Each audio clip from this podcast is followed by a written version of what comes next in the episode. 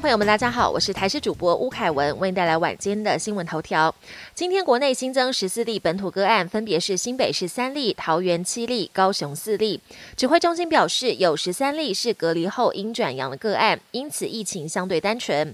但有医师提醒，等年后筛检量能恢复，疫情就会出现回马枪，确诊个案恐怕会在上升。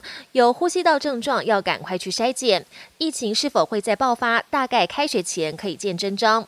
另外有工位专。专家指出，大概到三月，民众第二剂疫苗保护力会渐渐失效，就可能迎来下一波疫情。也提醒民众趁早打完第三剂疫苗。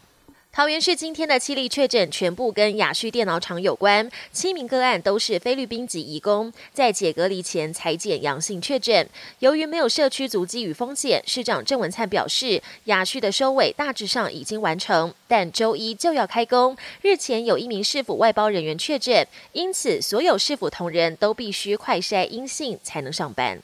桃园日益物流从除夕开始传出多人确诊，今天再新增一名接触者在居隔期间确诊。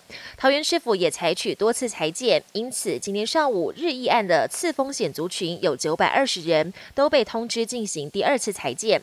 统计下来，有七百九十人已经裁剪完毕，等待结果。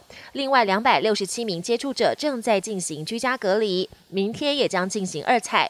不过有日益的员工爆料，疑似一月二十四号就有人确诊。却没有向上通报，对此桃园市府表示还在调查中。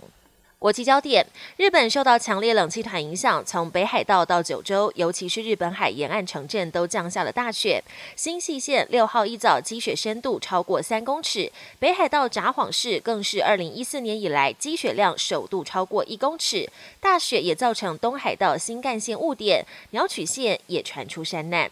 北京冬奥第二天，地主队首面金牌落袋。不过，中国队赢得这面金牌可以说是峰回路转。短道竞速滑冰团体接力项目，中国队原本在准决赛屈居第三，要被淘汰出局。但中国队提出抗议，让原本要晋级的美国跟俄罗斯队双双被判犯规而出局。晋级决赛的中国队最后击败劲敌，惊险夺金。北京冬奥首面金牌是由挪威选手抱走，在越野滑雪女子十五公里追逐赛项目，三十三岁的挪威滑雪女神约格哈率先抵达终点，拿下今年冬奥颁出的首面金牌，也是个人生涯第二面冬奥金牌。